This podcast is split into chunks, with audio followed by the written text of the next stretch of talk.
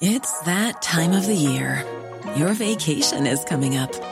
You can already hear the beach waves, feel the warm breeze, relax, and think about work.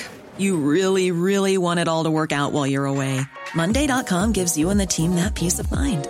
When all work is on one platform and everyone's in sync, things just flow wherever you are. Tap the banner to go to Monday.com.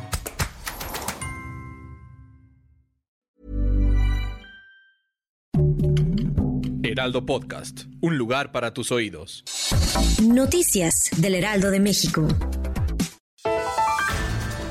El presidente Andrés Manuel López Obrador anunció que la tarde de este jueves se dará a conocer el nombre de la mujer que será la nueva ministra de la Suprema Corte de Justicia. La posible elegida para el puesto está entre Berta María Alcalde, Lenia Batres y María Heréndira Cruz Villegas.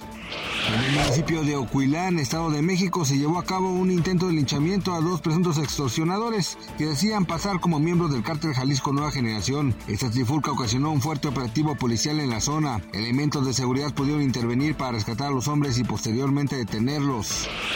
Después de dos meses del inicio de la guerra entre Israel y Hamas, los bombardeos no cesan. Incluso Israel intensificó sus ataques contra la franja de Gaza. Hasta ahora se reporta la muerte de aproximadamente 18 mil personas en Gaza desde que inició el conflicto el pasado 7 de octubre.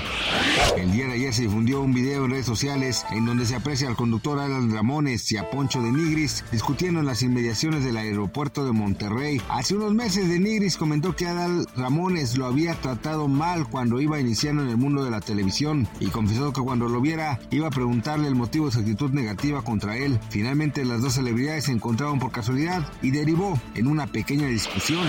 Gracias por escucharnos, les informó José Alberto García. Noticias del Heraldo de México.